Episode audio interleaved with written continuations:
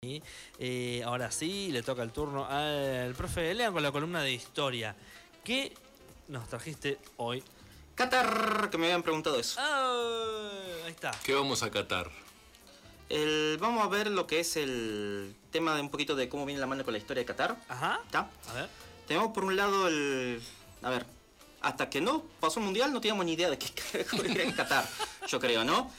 Eh, Había habido un sub-20 en Qatar, yo me acuerdo. Uf, yo con- que no tengo fútbol, Con claramente. Ah, bueno, mira, ya estaban oliendo algo los locos entonces, claramente.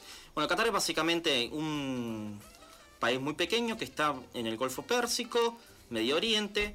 Es uno de los tantos países que han tenido su boom por el petróleo y el gas, específicamente. Y lo interesante que tiene Qatar como país es que, digamos, como Estado-nación, es decir, como un Estado con un territorio definido, ¿no? Con instituciones, con una estructura estatal sobre un que controla un territorio, se puede decir que no tiene más de 150 años. Es un país bastante nuevo, ¿no? En el siglo XIX lo que se establece, específicamente, a ver, históricamente lo que hubo durante cientos de años ahí es, son, digamos, tribus bed- beduinas. ¿está?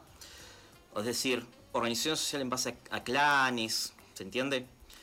Lo que pasa después es que a partir del siglo XIX lo que tenemos es una monarquía que comienza a establecerse en ese momento, que es la monarquía al-Talí, si no me equivoco. Viste que estas cuestiones del... A ver cómo es que se llaman.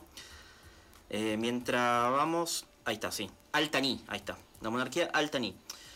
Esta, digamos, dinastía lo que establece es una monarquía absoluta, con obviamente basado en la Sharia, la ley islámica.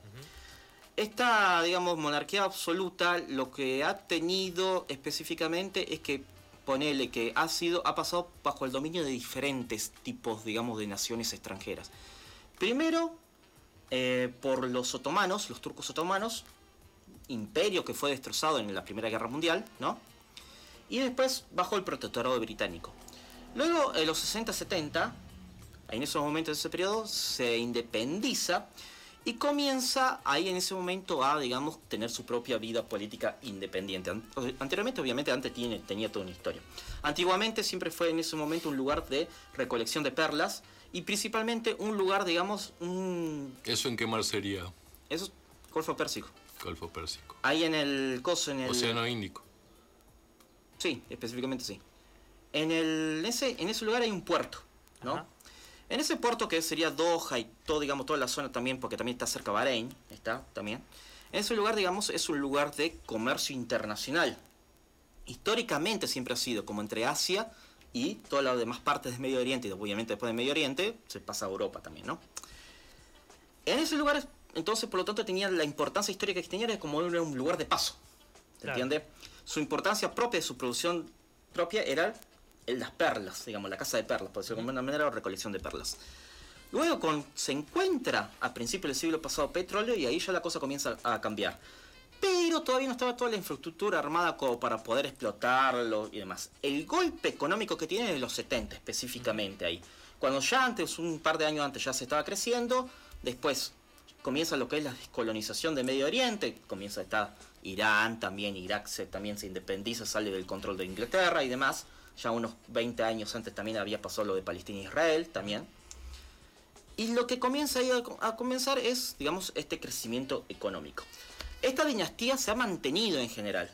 Pero lo interesante es que desde el 90, de los 90, 94, 96, no me acuerdo ahora en qué fecha, hubo en ese momento un golpe de Estado, más que golpe de Estado, golpe palaciego en realidad, donde un hijo destrona a su padre, ¿no?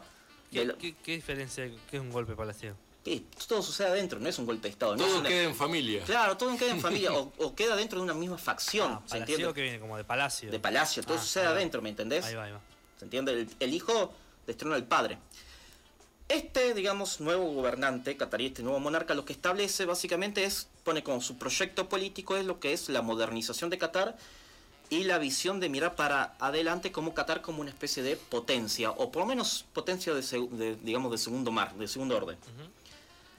Qatar lo que establece es una estrategia de lo que se le llama actualmente dentro de la geopolítica, que es el soft power, que es el poder blando. El poder blando que es, no es tirar bomba, el poder blando. El poder blando es la influencia, ¿se entiende? Tanto cultural como económica. Un poco lo que está haciendo China, digamos. Eh, con- Sí, con la, con la pequeña diferencia, sí, pero con la diferencia que China eh, preponderantemente no es tanto la cuestión cultural, sino que es su enorme poder económico. Lo principal de Qatar es lo cultural también. Y la creación, digamos, de redes de diplomacia. Me sorprendió mucho de Qatar, por ejemplo, que yo no sabía, ellos crearon la cadena Al Jazeera. No tenían ni idea. Al Jazeera es importantísima en el mundo árabe y más allá, más afuera, porque básicamente lo que hizo es poner al mundo árabe, digamos, en el mundo. Además, dio una visión aparte de toda esa porquería creada por la parafernalia hollywoodense, ¿no? Del musulmán terrorista y toda esa gilada, ¿no? La cadena Al Jazeera básicamente comenzó como una cadena estatal, después, eh, digamos, eh, cuando se generó, digamos, eh, tuvo su propio ingreso, qué sé yo, qué sé cuánto, más o menos se separó, pero, digamos, no, no deja de ser una cadena estatal. Y Qatar ha tenido dentro del mundo árabe como una especie de papel casi como de, ¿cómo llamarlo? De negociador, de diplomático, del amigo, del amigo, del amiguitos, ¿me entendés? Amigo de todos. El amiguitos, ¿se entiende? Claro. Entonces, su poder que ha creado en base a, a eso, a sus relaciones internacionales y a su poder económico que proviene obviamente de buena gestión del petróleo. A partir de la gestión del petróleo que han hecho, porque por cierto el petróleo es estatal, pequeño detalle, Ajá. por lo menos, a ver, no es que todo, pero el petróleo, los bienes son estatales y cuando comenzaron en su origen eran todos estatales. Obviamente hay empresas privadas que pueden explotar, qué sé yo, pero lo- su fruto, la propiedad es del Estado catarí. Y lo que tienen ellos es que comenzaron también a comprar partes de empresa a nivel mundial. ¿Se entiende? Todo esto, yo estoy diciendo, parece que es ahora. Y es que es casi ahora, porque todo este desarrollo tan, tan apurado sucedió todo de los 90 para adelante. Mira. ¿Se entiende? Tuvieron una infraestructura ahí, ya tuvieron la infraestructura que la pudieron aprovechar bien, ya se, digamos, levantaron todos los frutos de la infraestructura que fueron creando durante mucho tiempo.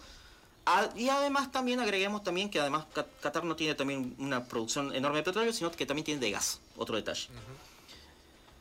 Bueno, decía, comenzaron a comprar acciones de empresas por todos lados, básicamente alemanas, inglesas, empresas grandes, poderosas. Entonces básicamente es un actor dentro del mundo de la finanza, que hoy en día Claro, estamos di- diversificaron. y- Diversificaron, que está perfecto. Y además está el tema de que dentro del mundo de las finanzas, que hoy es el capitalismo financiero, no el capitalismo industrial el que domina. ¿está? Las finanzas son las que dominan sobre el capital industrial, el capital industrial sobre el capital de materias primas, y bueno, ya saben cómo funciona todo eso. Ahora bien, otra cosa interesante de Qatar es que em, dentro de todo, digamos, esta lógica de, digamos, de esta, digamos, buen plan que armaron, ¿no? Está el tema de que, por ejemplo, en 2017, Qatar tuvo un bloqueo ¿De quién? de Arabia Saudita. Ajá. Qatar, por cierto, la única frontera terrestre con Arabia Saudita que tiene. Después tiene un, la tiene mar, ¿se entiende? Y tuvo un bloqueo de Arabia Saudita y otros países de las naciones árabes. Es decir, que básicamente no, tenía, no tenía forma de recibir, digamos, bienes. Ah. ¿Se entiende? claro. De las naciones clásicas de siempre. Pero como ya habían O sea diversificado... por, por atrás de la salida del mar está rodeada. Exactamente, pero también por mar, también de otra manera, porque ten- tendrá su soberanía sobre su, su mar, pero después Claro. está el- la cuestión atlántica, digamos, el, Sí, sí, sí, sí. sí. el océano, ¿no? Claro. Que será libre y todo, pero... Pero después tenés que la re- llegar. No, pero además están las relaciones diplomáticas, ¿se entiende, no? Bueno, Qatar generó un montón de relaciones diplomáticas con China, India, con un montón de países con Estados Unidos, se llama muy bien también. Entonces lo que generó, y junto con toda esta cuestión de esta base financiera que tiene, los locos pasaron, ¿se entiende? Eh, lograron tener su propia soberanía económica. Entonces los pudieron joder. 2021, Estados Unidos lo que hace es básicamente armar una mesa de negociación como presionando como loco, bueno, lleguen a la paz y déjense de joder, porque claramente le conviene. Convengamos que Qatar no es Irán, ¿se entiende? No es un enemigo geopolítico, ¿no? de Estados Unidos, como sí pasa con Irán, que tiene una relación por lo tanto muy profunda con Rusia y China. No es un bloque tan poderoso, ¿se entiende? Qatar es un país que ha manejado su pequeño poder y su enorme riqueza, lo ha diversificado y lo ha sabido aprovechar muy bien. Me sorprendió particularmente lo de Al Jazeera. Eso no lo sabía, el poder cultural que tiene, por lo tanto. Entonces, que es importante, a veces uno no se da cuenta de eso. Y por lo tanto, ya que estamos hablando del Mundial, no es, obviamente, no seamos ingenuos, el Mundial lo compraron literalmente por eso. Ahora todos sabemos que es Qatar. Yo no tenía ni la más mínima idea. Y eso que me gusta ver sobre países chiquititos que no conoce nadie. Pero Qatar ahora está en el mapa. Todos sabemos más o menos dónde queda Qatar, por lo menos sabemos que es algo importante en Medio Oriente. Entonces te sale también esta imagen de terrorista. ¿Me entendés también? Toda esa huevada, ¿no? Bueno, y lo que leíamos hoy de, de esta cuestión de los países medio retrógrados, también pasa ahí, que de hecho hay un montón de, de jugadores o de gente del público eh, durante el mundial que ha tratado de hacer algún tipo de protesta o de poner eh, por lo menos en pantalla el tema del. De, Sí, dejando al, lado, dejando al lado la hipocresía de Europa, ¿no? Dejando al lado de eso, obviamente que hay un temita, ¿no? De que obviamente Qatar se basa en la Sharia también. Dentro del mundo islámico hay diferentes interpretaciones de la Sharia, como se diga, alguien, alguno me lo va a decir como se dice bien, como se, inter- se dice bien, ¿no? Hay algunos más lábiles, otros menos. En específico, la versión de Qatar es una que también es la que se aplica en Arabia Saudita, que es una versión totalmente extrema, en el sentido de que lo toman pie a pie, ortodoxa. Entonces ya pueden Igual que en Irán. Sí y no, porque creo que la Irán incluso debe ser un poquito más tranquila que en comparación ¿Te con. ¿Te- Sí, sí, sí. Van sí, a sí. colgar a, a- Sí, a tres personas. No cambia, pero se trata de manera relativa esto, no se trata de cómo lo miremos nosotros, se trata de su mundo. Dentro de eso, lo que tenemos es que dentro de esa sharia y de esa, digamos, versión extremista que tienen, ¿no? Que no me sale ahora el nombre, lo estoy buscando por todos lados y lo- la versión de ella, creo, de ellos creo que se llama Wana. Me va a matar algún, alguno de descendencia árabe, no es una cuestión de ataque, gente que soy pampeano. Wana, a ver. Hispanoparlante. Soy hispanoparlante sin descendencia turca, vamos a decirlo de esta manera. Sin- con descendencia gallega y alemania. Entonces, a ver. Bueno, no me va a salir ahora. Es una versión específica que es, digamos, mucho más extrema en ese sentido, mucho más ortodoxa. Que las versiones sunitas o chiitas, que son las que están en el otro mundo, en general en otros países del mundo árabe, como Irán, Irak y demás.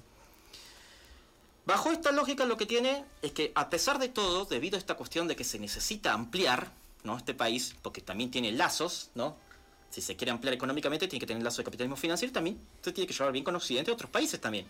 Y entonces se ha relajado algunas cuestiones también. Pero a ver, no seamos ingenuos, ¿no? Por ejemplo, yo no sé si sabían que Brasil, hubo hinchas de Brasil que fueron, ¿no? Y fueron con la bandera de su provincia, que no sé qué provincia es específicamente. Hay una de las provincias de ellos que tiene un arco iris.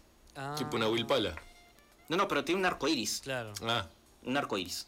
Y ese arco iris, claro, los boludos son tan cuadrados, ¿no? La policía de ahí, que lo tomó como que era una manifestación a favor de los derechos de las personas gay. Claro. ¿Me entendés? Y no, y los locos decían, no, no, nada que ver que yo es nuestra provincia. Y los locos sacaron la bandera, se la patearon, se la rompieron, lo golpearon, que es un desastre. Bueno, a ver, entonces, por lo tanto, estos son como todas estas cuestiones de procesos, ¿no? Ah, hay una cuestión de una cierta relajación, pero no seamos cuestiones ingenuos. Lo más probable es que cada vez vaya a haber una mayor liberalización de, todo de todos estos temas porque la propia dinámica de su economía lo va a llevar a eso. Además hay un país que no es, que digamos, no, no tiene poder por sí mismo, su poder está en la cultura. Si queda como una especie de, de país enfermo, retrógrado, no, no es muy ¿de, bueno. qué, ¿de qué cultura estamos hablando, por empezar, no? Claro, Eso es cultura. Su cultura, si es una cultura simplemente la dominante, que es la cuestión esta de la sharia. El fanatismo. Es, es fanatismo.